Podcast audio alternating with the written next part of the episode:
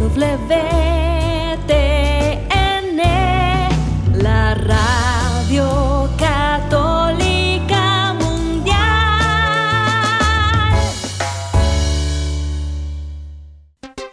Y ahora en vivo, desde Lima, Perú, EWTN, Radio Católica Mundial, presenta Más que Noticias, un programa informativo que analiza desde una visión de la fe los acontecimientos sociales, políticos y económicos más importantes de Latinoamérica, el Vaticano y el mundo. Más que noticias, respuestas a las interrogantes de los temas más actuales y la manera correcta de interpretarlos a la luz de la fe. Vidas ejemplares, actualidad del Vaticano, defensa de la vida, apologética, doctrina social de la Iglesia, devociones y mucho más. Esto es Más que noticias. Comenzamos el programa.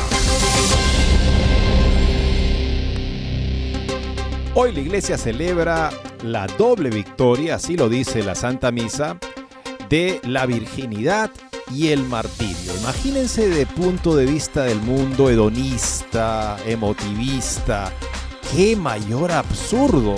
Y esto seguramente plantea muy claramente la alternativa entre vivir una vida consagrada a lo más noble, de manera que estás dispuesto a morir por ello, y una vida por la que no vale la pena vivir, porque no hay nada por lo que valga la pena morir, que es la vida en la que viven y más bien esperan la muerte nuestros contemporáneos. Pero ante todo esperan que nosotros estemos a la altura de la misión que hemos recibido de anunciar el Evangelio a todos los hombres, es decir, también a nuestros contemporáneos. Es, parte de cómo leemos las noticias aquí en su programa Más que Noticias. Gracias por acompañarnos. Soy Eddie Rodríguez Moreno. También recién mi saludo amigos, les habla Guillermo Montezuma.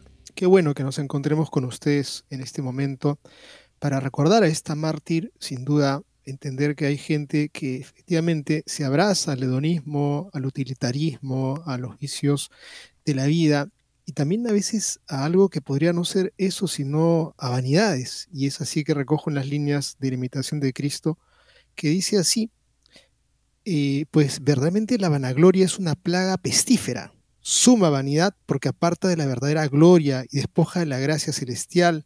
En efecto, cuando el hombre se complace a sí mismo, te desagrada a ti, Señor, y cuando codicia alabanzas humanas se priva de las verdaderas virtudes. O sea que buscar la gloria, buscar la alabanza, buscar el aplauso, buscar que yo sea el centro y que todo el mundo me considere, que no sea postergado jamás y cuando alguien me obvia, de pronto me siento ofendido, herido, necesito ser el centro de todo, pues sin duda amigos, esto también es una grave tristeza en realidad para cualquiera en la iglesia, cualquier peregrino que no se dé cuenta que la gloria debe ser dada a, solamente a Dios.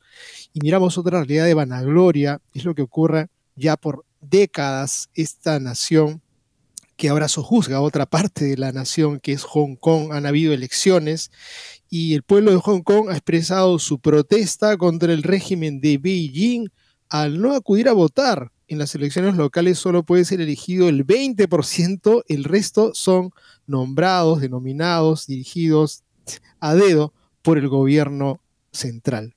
Ni siquiera se esfuerzan por hacer la finta de democracia eh, en esta pretensión, esta nueva ley de seguridad que ha justificado que Hong Kong se convierta en una provincia más de la subyugada China, subyugada bajo la bota de hierro de Xi Jinping que ha decapitado prácticamente a todo el talento de su partido para dejar solamente aquellos que responden completamente a sus deseos. O sea, una clase política incapaz de gobernar, excepto para secundar los deseos del líder. Esto, según Peter Seihan, un experto en geopolítica, es una clave, es una campana de que la muerte está cerca, porque un régimen no puede sostenerse así, sin talento. Conservilismo. Y lo que también, donde también vemos que no hay mucha finta tampoco de mantener incluso la careta de que nos importa el medio ambiente es en la reciente COP28. Diría yo, menos mal que el Papa no pudo ir, porque en efecto parece un papelón. En la COP28, los Emiratos Árabes Unidos, anfitriones de la conferencia, no quieren renunciar al petróleo. Pero sin embargo, entre los partidarios de energías renovables, vemos una alianza sin precedentes entre Estados Unidos y China. Hablaremos de otros detalles de esta paradoja que representa una conferencia de cambio climático donde básicamente cada quien apuesta por sus intereses. Amigos, y ayer se nos quedó una partecita eh, de este artículo tan hermoso que está tomado en Crisis Magazine de Kevin Wells en torno a lo que fue la Irlanda del pasado, cuyo título en este artículo escribe el autor Recuerdos de Adviento de Irlanda en retiro, una, un retiro que no es un retiro espiritual, sino que es un retiro de haberse apartado de la vida de fe que intensamente vivió la isla y se convirtió en una lumbrera para el mundo donde venían hombres de todos, hacia todos los puntos del planeta para contarnos de su experiencia de fe. Quienes han conversado con sacerdotes irlandeses recordarán la grandeza de la fe que se vio en algún momento en la nación y ahora pues es una desolación de la desolación como un punto más en el planeta, sobre todo en el viejo mundo, que aparentemente deja la fe y da el autor una pista de salida que me parece muy hermosa que vamos a compartírsela a ustedes, sobre todo en el marco de este tiempo de adviento en el que nos encontramos. Vemos por un lado en Irlanda el bombardeo del mundo que promete la prosperidad a la americana, si bien un Estados Unidos sin alma y sin fe, que no es el Estados Unidos real, es lo que se vende desde las costas oeste y este, la visión absolutamente secularizada de Estados Unidos, se le propuso esto a Irlanda y Irlanda corrió tras de ella vendiendo su alma, de hecho, y la iglesia no estuvo a la altura, ni está a la altura actualmente con mensajes tan ambivalentes sobre que todo se puede discutir y finalmente la iglesia parece ni siquiera tiene una propuesta que hacer. Sobre todo esto, verse este interesante artículo, y donde está también la balanza, el alma de otra gran nación cristiana es en Polonia. Este Morawiecki, que era el primer ministro que llevó adelante un gobierno ejemplarmente cristiano, pro vida, ha perdido el voto de confianza en el Parlamento tras las recientes elecciones, que luego el Parlamento votó a Tusk como próximo primer ministro. Los liberales, los LGTBistas, los abortistas exultan. Veremos esta nota de Luca Volonté de la Brújula Cotidiana. Amigos, y hay un cardenal de 92 años, él es un cardenal chino, él es emérito de Hong Kong, es el cardenal Joseph Sen, que hace noticia con bastante regularidad y se convierte en una luz en medio de tanta confusión. Nos va a contar en una entrevista que le hacen en torno al tema de su salud, que definitivamente, por gracia de Dios, se encuentra bien, pero también acerca de sus meditaciones en torno al atiento y algo que sin duda marca quizá la parte más eh, provocativa para que nos enteremos de lo que piensa acerca del legado de el Papa Benedicto XVI, pues ha dicho que su legado no es respetado. Vamos a comentar esta noticia muy aclaradora también en torno a su perspectiva, a la realidad de este sino de la sinodalidad que sigue en marcha. Y es que la iglesia necesita hoy un diferente, un tipo de papa diferente al que tenemos actualmente, uno capaz de hacer valer las prioridades de la iglesia ante un mundo que no las tiene y no más bien silenciarlas para, en fin, poder llevarse bien con una dirección que no es la dirección de la iglesia. Sobre esto escribe Agus Merriat en una interesante nota, la iglesia de hoy necesita un papa renacentista. Cuando uno piensa en un papa renacentista y sabe historia, sabe que eran personajes que tenían mucha capacidad de gobierno y de hacer valer los intereses de la iglesia, lamentablemente también con un tipo de criterio bastante mundano, hay que reconocerlo. Pero esa capacidad de poder hacer valer los, las prioridades de la iglesia es algo que vimos también con una gran capacidad de gobierno, por ejemplo, en San Juan Pablo II. Con menos interés en el gobierno hay que reconocerlo en el caso de Benedicto XVI, pero justamente lo que propone este autor es que necesitamos un papa que tenga las santas prioridades de la Iglesia y la capacidad de gobierno para hacerlas valer en un debate donde el mundo quiere simplemente ignorarlas y las desprecia. Unirnos en esas condiciones a cualquier grupo que tenga ese tipo de condiciones para la reunión no es signo de una pastoral inteligente y más bien revela una incapacidad de los que fácilmente son manipulados hacia donde nos quiere llevar el mundo. Con esto y más amigos regresamos después de una muy breve pausa. No se muevan de EWTN, Radio Católica Mundial Enseguida regresamos con Más que Noticias.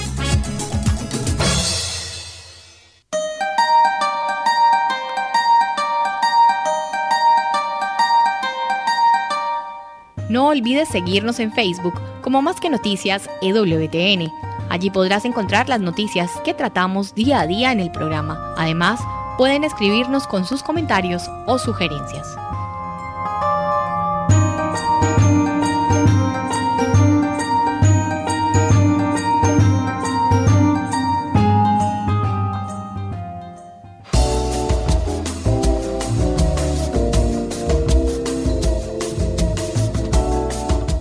Si quieres estar informado de todas las noticias del acontecer de la iglesia y seguir el día a día del Papa Francisco, entra ya a la página web de Así Prensa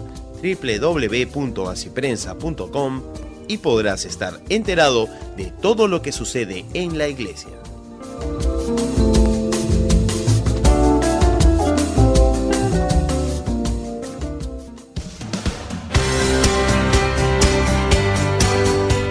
Ya regresamos en EWTN, Radio Católica Mundial, con su programa Más que Noticias.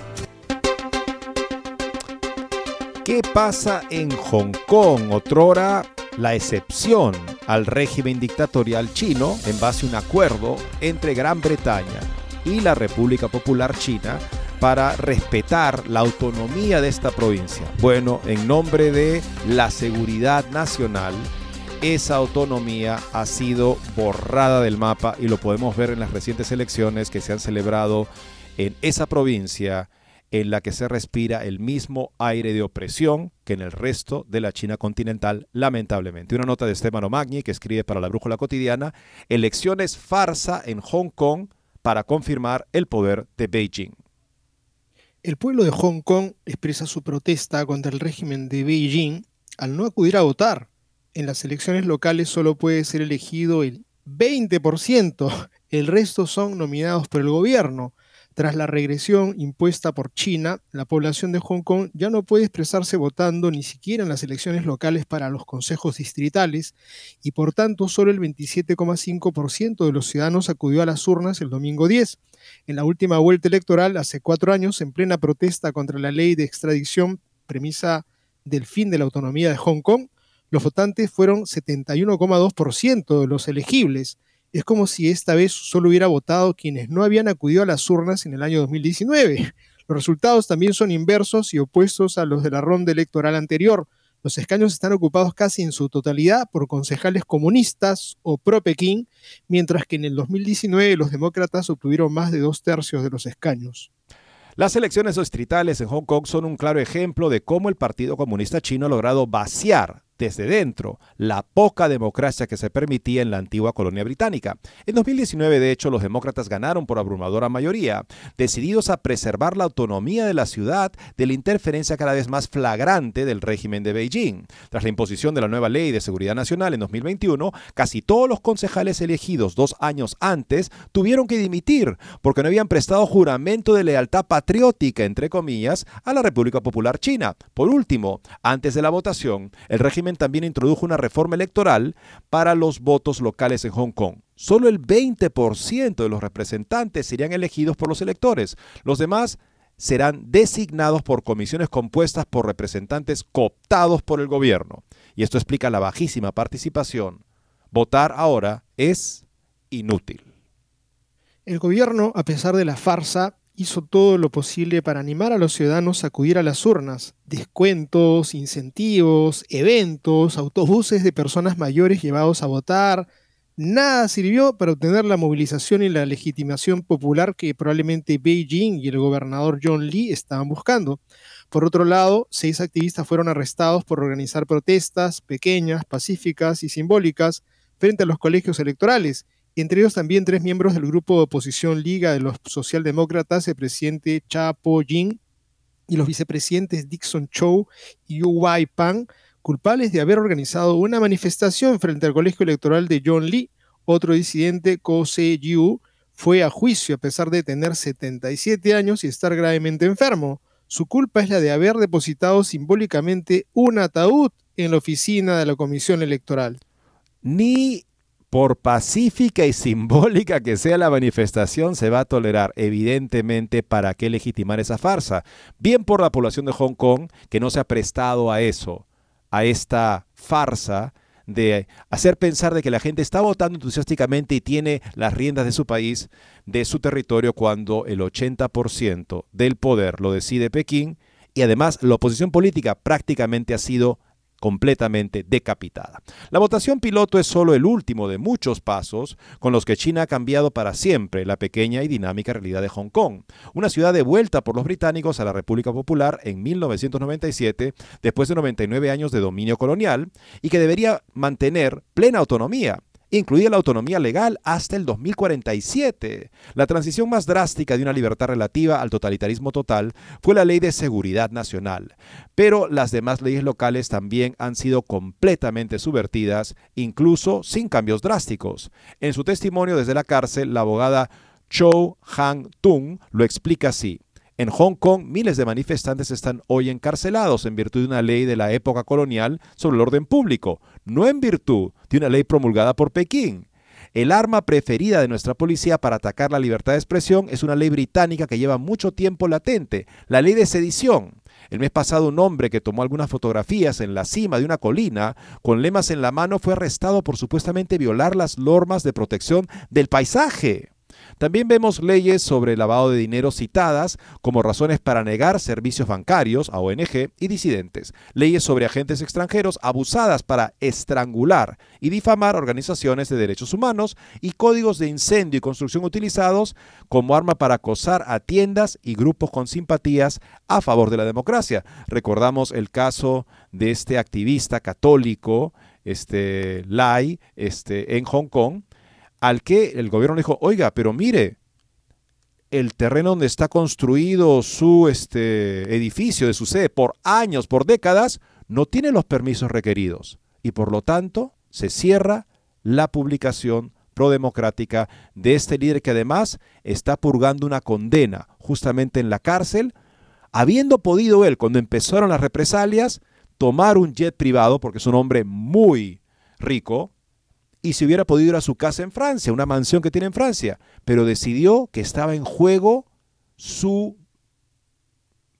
su esencia, que si él se iba de Hong Kong, entonces no estaba dando testimonio de su fe en Cristo, de la que los hongkoneses y China necesitan testimonios que estén dispuestos justamente a dar testimonio de esta fe cuando cuesta, porque es entonces que esa fe llega a penetrar las excusas y superficialidad en la que los hombres con tanta facilidad nos instalamos.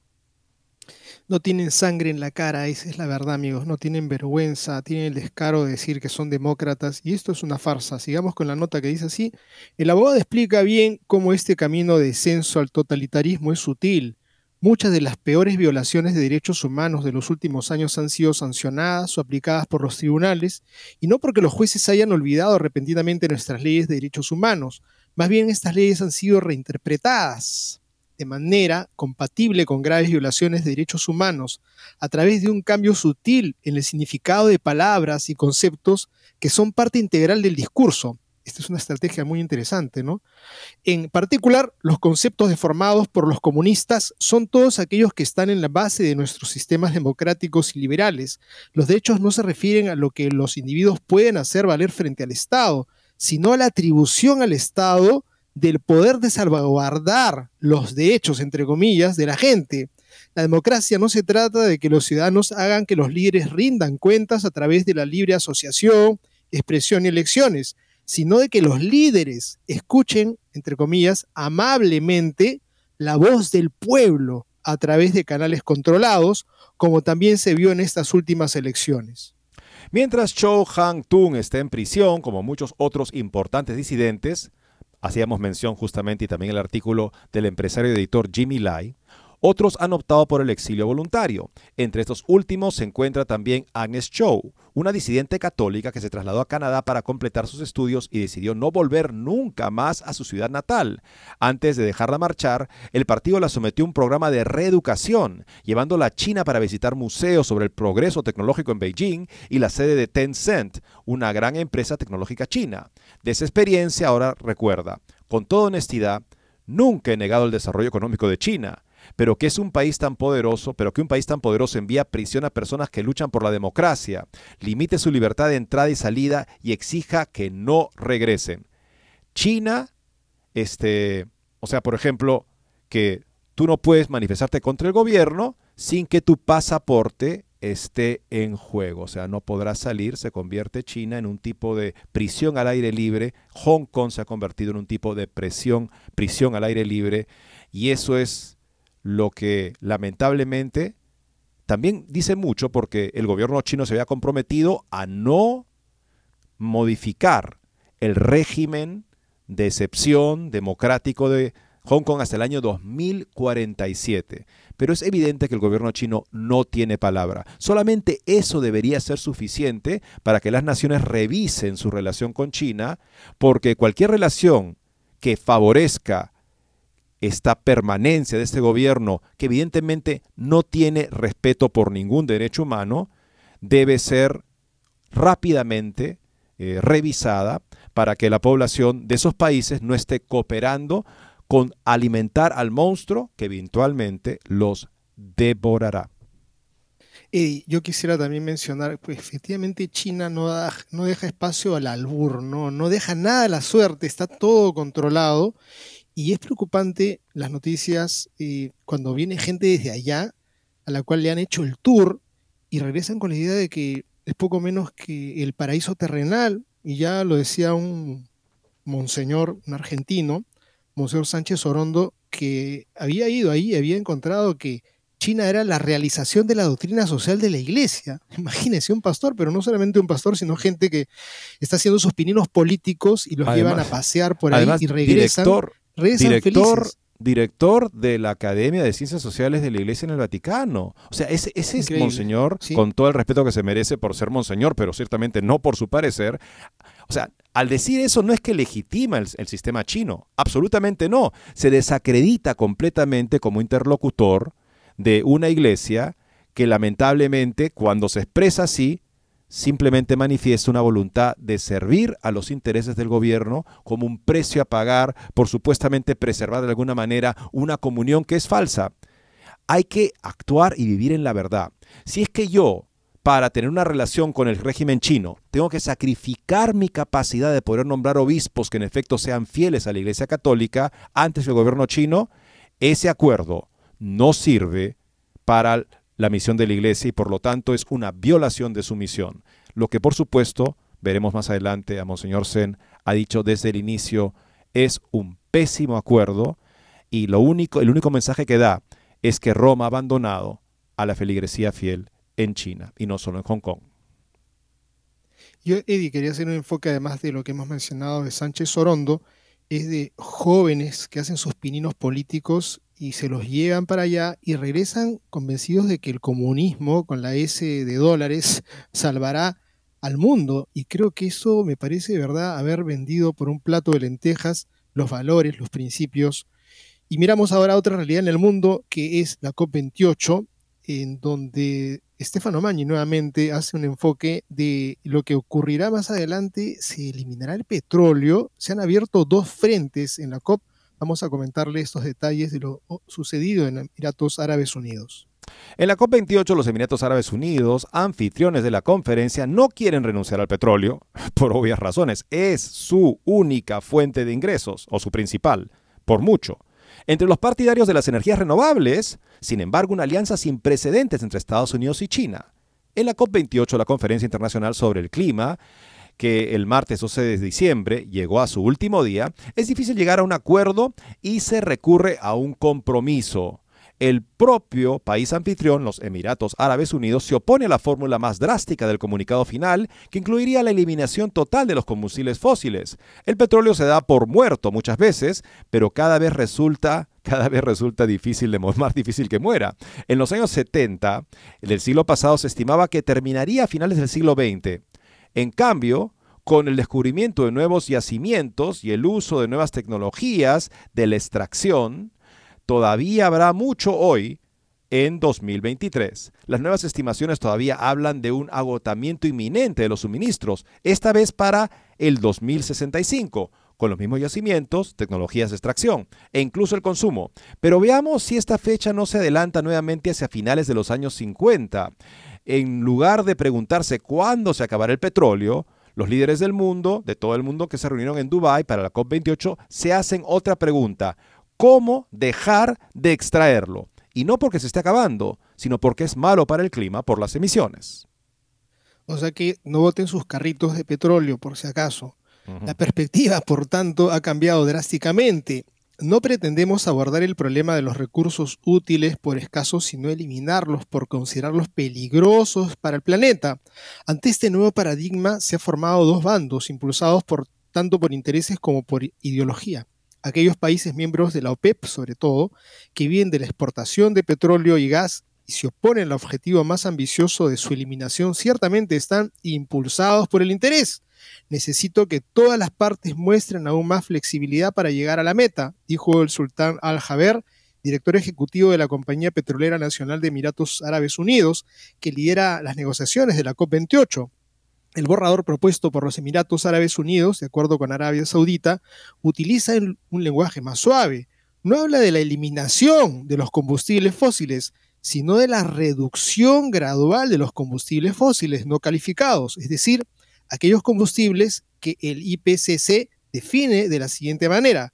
Combustibles fósiles producidos y utilizados sin intervención que permitan reducir sustancialmente la cantidad de emisiones de gases de efecto invernadero a lo largo de todo el ciclo de vida.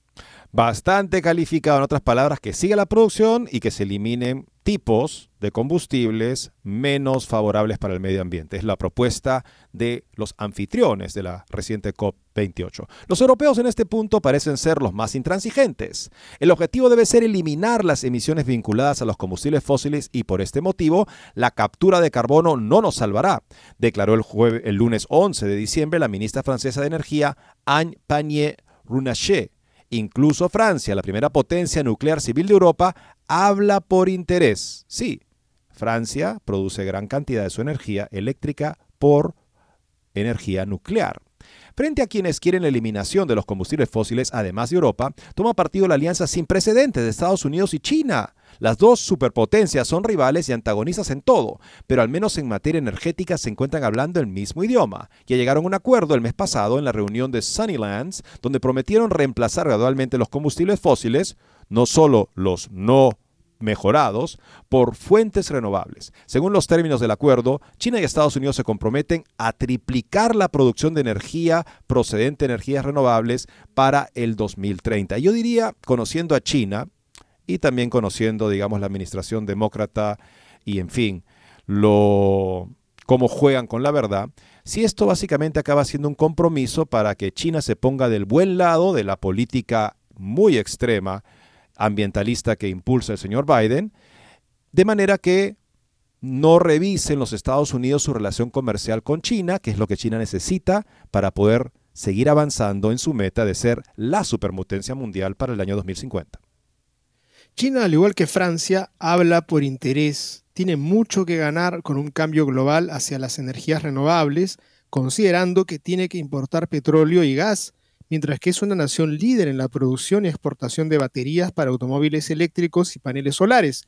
Estados Unidos, en cambio, es el único que hasta ahora habla por ideología.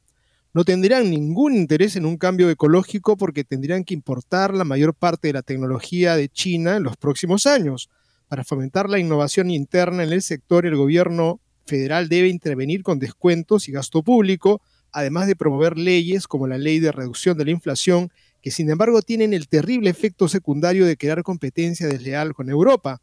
Estados Unidos sigue siendo, con diferencia, el primer país del mundo en producción de petróleo, más que Arabia Saudita, pero quieren renunciar a su ventaja competitiva. Los historiadores explicarán el porqué. Y eso justamente es un cuestionamiento, porque este tipo de política verde extrema para Estados Unidos frente a una China que es la que produce, en fin, este tipo de tecnologías alternativas para desplazar el consumo de petróleo, pues simplemente va a servir para empoderar a China y hacer que Estados Unidos dependa servilmente de ella hasta el punto de que podrá cumplir con la amenaza de ese medio vinculado al gobierno durante el COVID cuando Estados Unidos surgieron voces que decían China tiene que ser transparente sobre el origen de este virus y en ese periódico dijeron que China podría fácilmente decidir no enviar suministros médicos a Estados Unidos, que depende tanto para su producción de suministros médicos en China, y eso haría que Estados Unidos se hundiera en el mar feroz del COVID. Si eso lo dice un medio de un gobierno con el que quieres trabajar y hacerte dependiente, verdaderamente no tienes la más mínima inteligencia para lograr un acuerdo que beneficie a tu nación. Vamos a la segunda pausa del programa, amigos, regresando. La Irlanda que fue y cómo podría volver a ser no solo Irlanda, sino nuestros territorios que, en los que está en retirada el catolicismo, cómo podría volver a ser bullantes y evangelizadores, miembros de una comunidad de naciones que tanto necesita escuchar el Evangelio y que lamentablemente hoy en día, incluso desde la Santa Sede, escucha un mensaje en el que parece que la Iglesia no tiene nada diferente que decir a lo que quieren justamente los actores de las Naciones Unidas y el internacionalismo progresista. Con eso regresamos después de una breve pausa. No se muevan de EWTN, Radio Católica Mundial. Enseguida regresamos con Más que Noticias.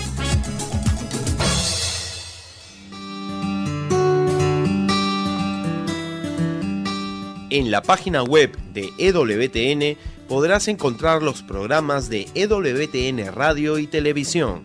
Solo tienes que descargar los podcasts y así encontrarás tus programas preferidos. Recuerda en www.ewtn.com.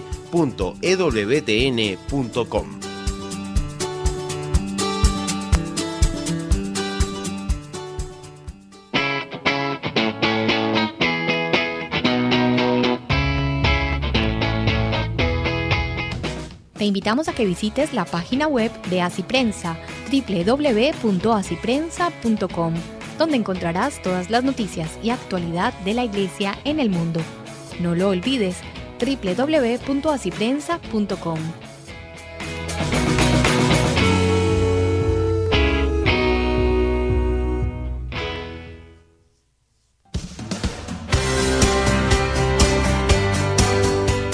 Ya regresamos en EWTN, Radio Católica Mundial, con su programa Más que Noticias.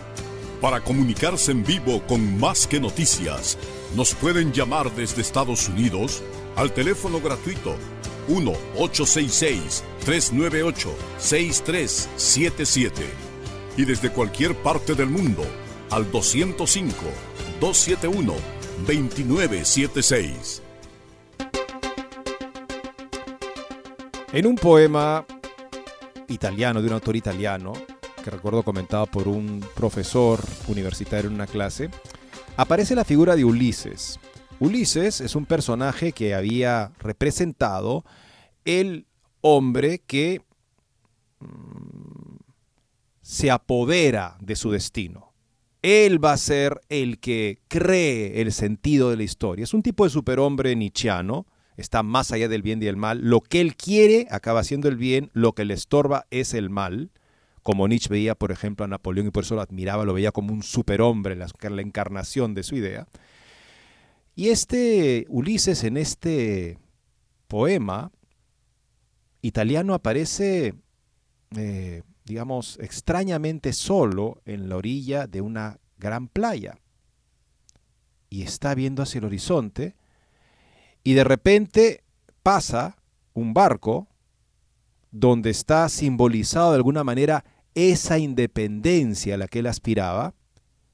Y entonces él grita, dime que al menos soy quien era.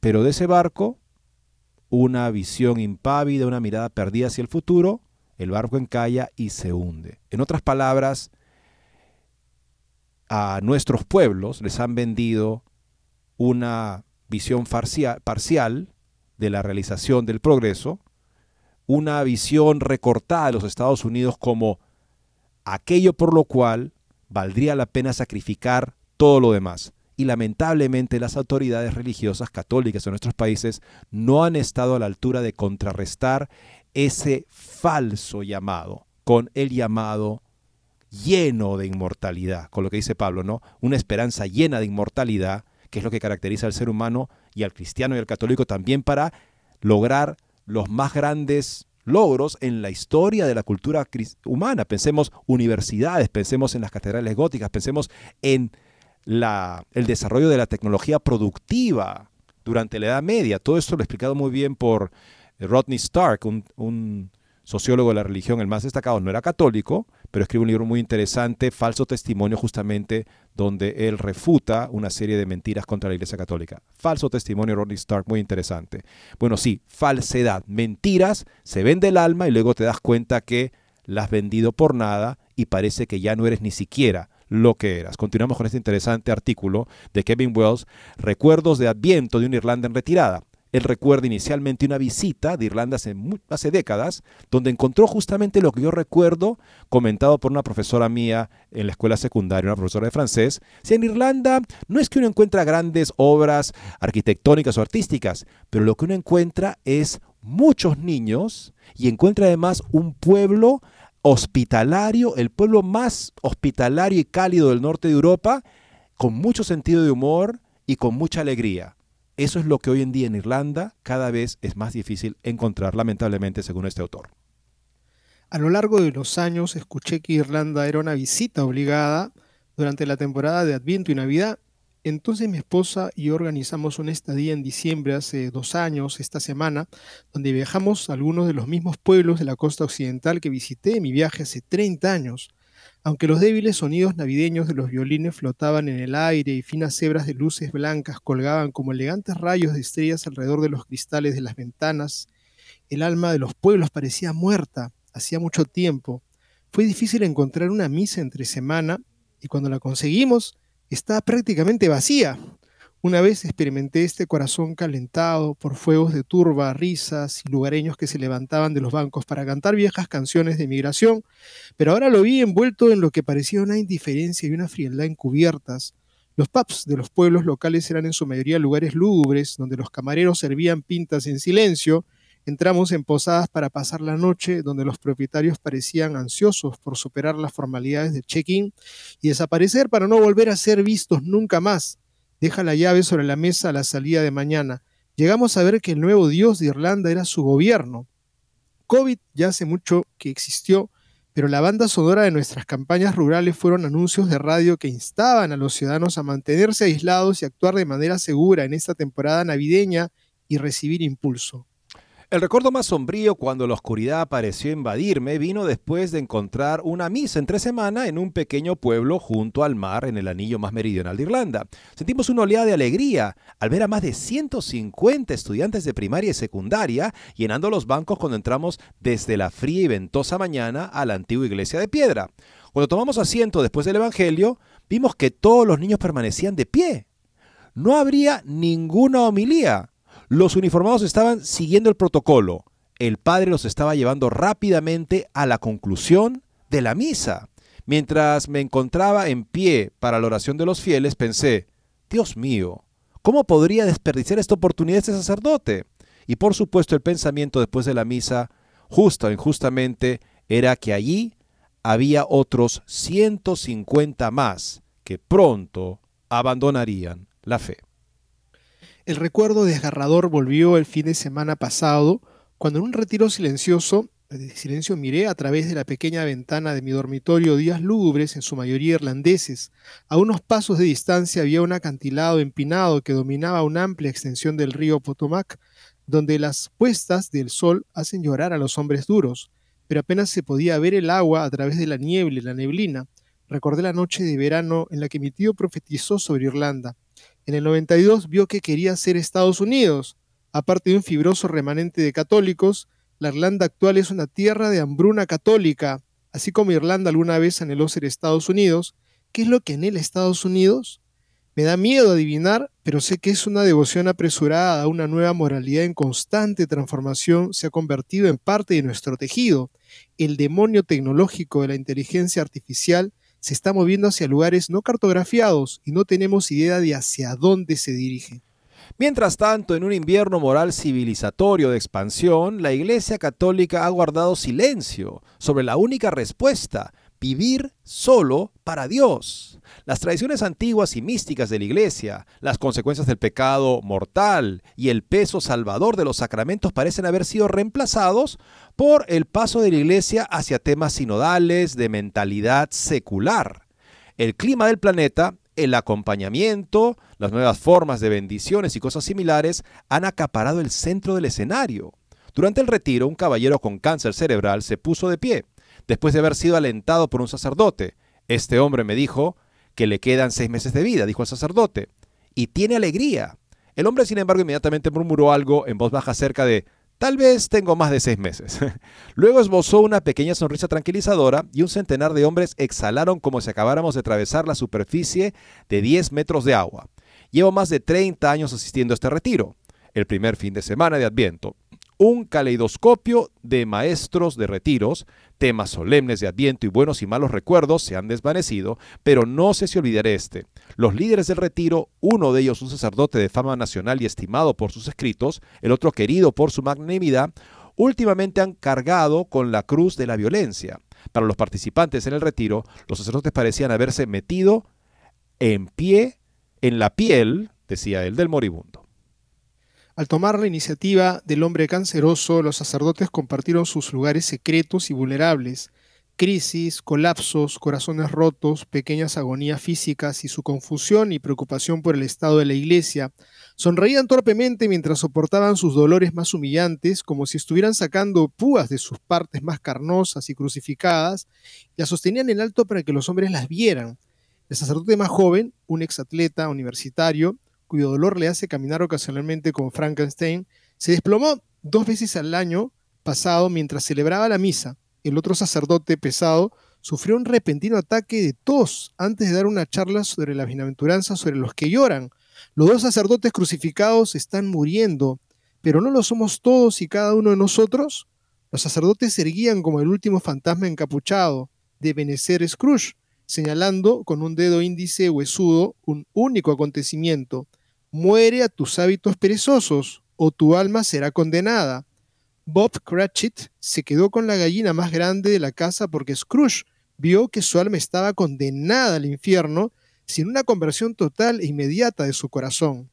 Los sacerdotes nos dijeron que dejáramos de intentar mantenernos al día con el mundo, o incluso que nos mantuviéramos al día con la comprensión de las maquinaciones modernas de la iglesia.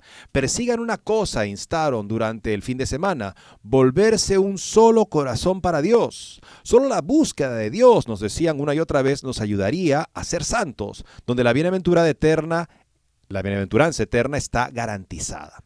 Las inquietantes palabras de Santiago, el hombre de doble ánimo es inestable en todos sus caminos, nos humillaron a cada uno de nosotros. Sabíamos que no solo teníamos doble ánimo, sino triple, cuádruple, quíntuple y sextilizo, y más que eso. Pensamos en el demonio rectangular que llevamos en el bolsillo, es el teléfono, y nos maldijimos, o al menos yo lo hice. Por difícil que sea, los sacerdotes alentaron a que alertaron que la determinación por Dios podría tener éxito si nos comprometiéramos a pasar más tiempo en la adoración e intentar asistir a más misas entre semana. Era necesario rezar rosarios todos los días. Nos pidieron que nos propusiéramos confesarnos, si era posible, dos veces al mes y su sugerencia de confesión se mantuvo, perdón, al igual que el hombre con cáncer cerebral me estoy muriendo de la manera nada dramática de que todos estamos en el mismo barco. En lugar de prestar demasiada atención a la pintoresca llegada del niño Jesús este adviento, estoy considerando una muerte que he decidido sufrir antes del 25 de diciembre, o algo que pueda parecer muerte. Haré una confesión general. El tono del retiro me recordó mi propia muerte inminente y que debía estar preparado para ello en este extraño invierno en la historia y en la iglesia, veo cómo mi propio pecado puede hacer que me deslice hasta llegar a ser como aquellos adolescentes irlandeses del 92, muchos de los cuales, imagino, votaron más tarde a favor del matrimonio homosexual y el aborto. Estos fueron los votos que cambiaron para siempre la trayectoria y la identidad de una nación que alguna vez fue devota. Desde hace algún tiempo me despierto antes del amanecer, enciendo una vela y trabajado, trabajando para contemplar a Dios y aquellas cosas que hago que me alejan de Él. Últimamente he estado recordando mi pecado desde el primero, cuando robé una moneda de 25 centavos de la caja de monedas de 25 centavos en la cómoda de mi mamá para comprarle una paleta a un hombre del buen humor.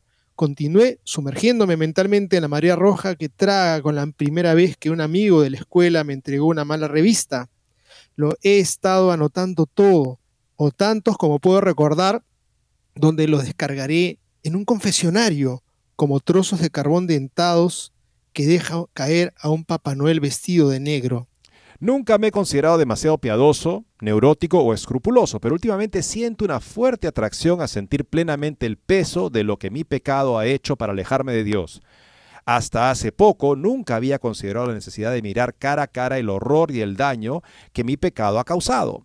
Estamos muriendo en un mundo muy extraño. A medida que los días se acortan y el mundo natural entra en letargo, una sensación de opresión me parece más palpable que nunca. Muchas cosas ahora van de lado. En un abrir y cerrar de ojos, la Irlanda católica ha perdido en gran medida la fe. Necesita limpieza y conciencia de su pasada devoción a Dios. Irlanda necesita una confesión general. Necesita sentir el peso de su pecado y de lo que ha hecho para oscurecer su inteligencia. Es fácil en esta época del año imaginar la atmósfera del silencio del rey recién nacido en el establo, con los pastores descendiendo las laderas y los reyes magos viajando bajo la luz de las estrellas para adorarlo.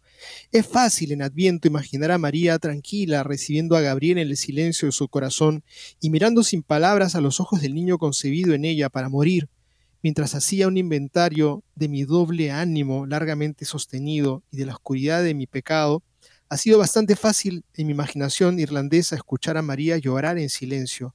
Sabe que muy pocos velarán la mañana de Navidad con un corazón resuelto. Tu sinceridad es todo lo que Él siempre ha querido, dice ella, es todo lo que Él siempre te pedirá. Aún así, María levanta la vista desde su humilde posición con su propia petición. ¿Aceptarás al humilde rey para que viva en ti? Pregunta con los ojos llenos de esperanza y deja que Él afecte el resto de tu vida, donde todo florecerá a tu alrededor porque te convertiste en el posadero que lo dejó entrar y no le permitió salir.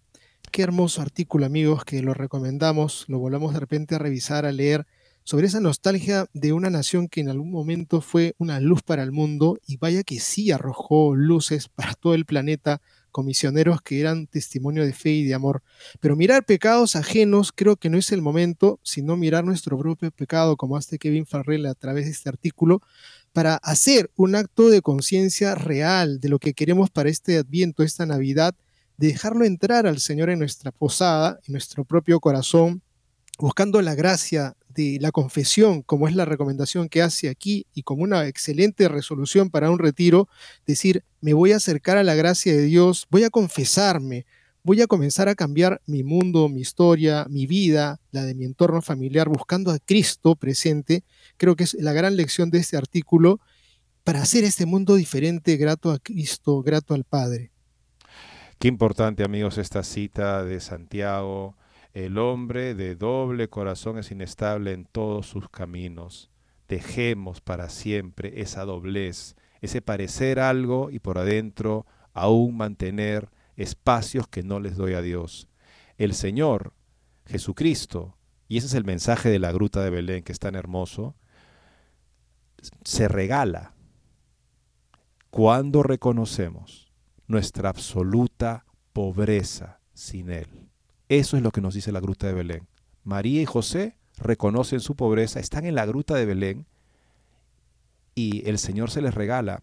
Y es así que también Él quiere regalarse en los mismos términos. Démosle esa integridad de corazón al Señor esta Navidad y seremos los más bendecidos y bendeciremos a los que están en nuestro entorno.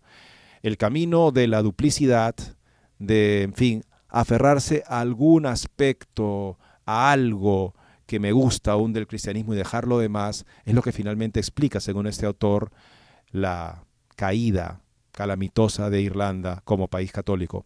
¿Qué está pasando en Polonia? Las, recientes elecciones cambiaron el equilibrio de fuerzas en el Parlamento y ahora hay un nuevo primer ministro. Luca Volonté examina esta situación en un artículo de la Brújula Cotidiana.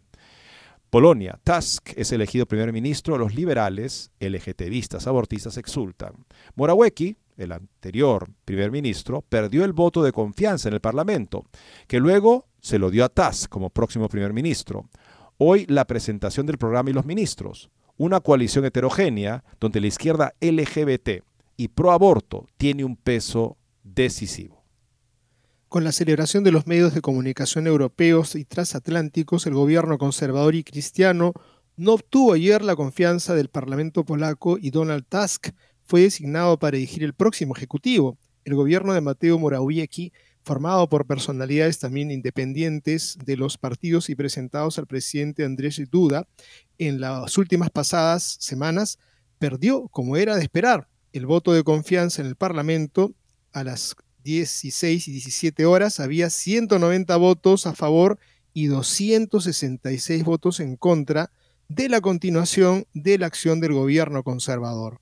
Es el final de ocho años de gobierno nacional cristiano y conservador, que allana el camino para un nuevo gobierno más liberal, que se basa en una coalición en la que la izquierda pro aborto y LGBT es, lamentablemente, fundamental. Un gobierno liderado por Tusk, que nunca ha ocultado su predilección por una coalición de izquierda y su desprecio por las identidades nacionales. El SEM, la Cámara de Diputados, eligió a Tusk como próximo primer ministro en una votación que tuvo lugar ayer por la tarde, cuando sin sorpresa votó por él toda la coalición de partidos que lo habían apoyado desde las elecciones, con la oposición de Ley y Justicia y la derechista Confederaxa. Por tanto, esta mañana será el turno de TAS de presentar su programa de gobierno al Parlamento y a su gabinete de ministros, que deberán recibir el voto de confianza por la tarde, tras lo cual presumiblemente el miércoles tendrá lugar la toma de posesión de los ministros y el gobierno ante el presidente Duda, paso formal para asumir definitivamente el cargo. Duda había decidido en las últimas semanas dar al primer ministro saliente Morawiecki la oportunidad de formar gobierno y presentar un programa creíble para intentar ganarse la confianza del Parlamento.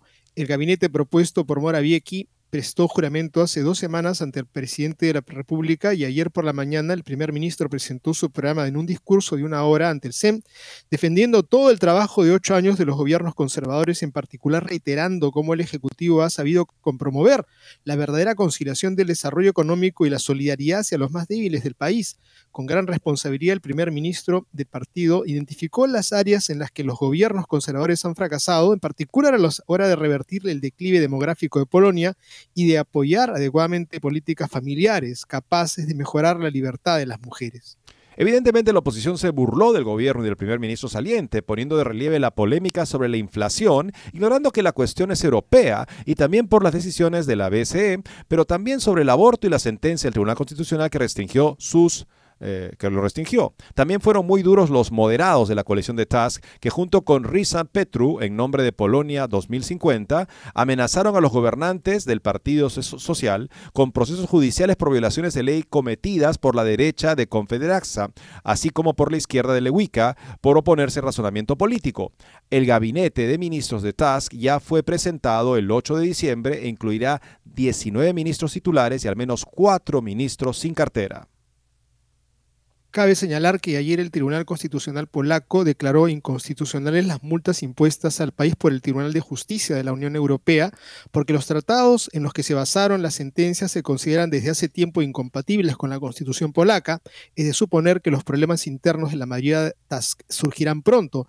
En las últimas semanas, la nueva mayoría parlamentaria ha presentado un proyecto de ley a favor del aborto gratuito dentro de las 12 semanas de gestación y una nueva comisaría para los derechos del niño, Mónica Slack, abogada y activista social de 32 años, partidaria de la ideología LGBT y de los llamados derechos reproductivos y la educación sexual. La luna de miel de Taz y compañía con el país podría terminar pronto, a pesar de la ocupación de la gran mayoría de los medios de comunicación polacos por parte de Soros y sus amigos en las elecciones europeas de junio del 2024, en las que se enfrentarán los mismos partidos mayoritarios, ya podría haber sorpresas.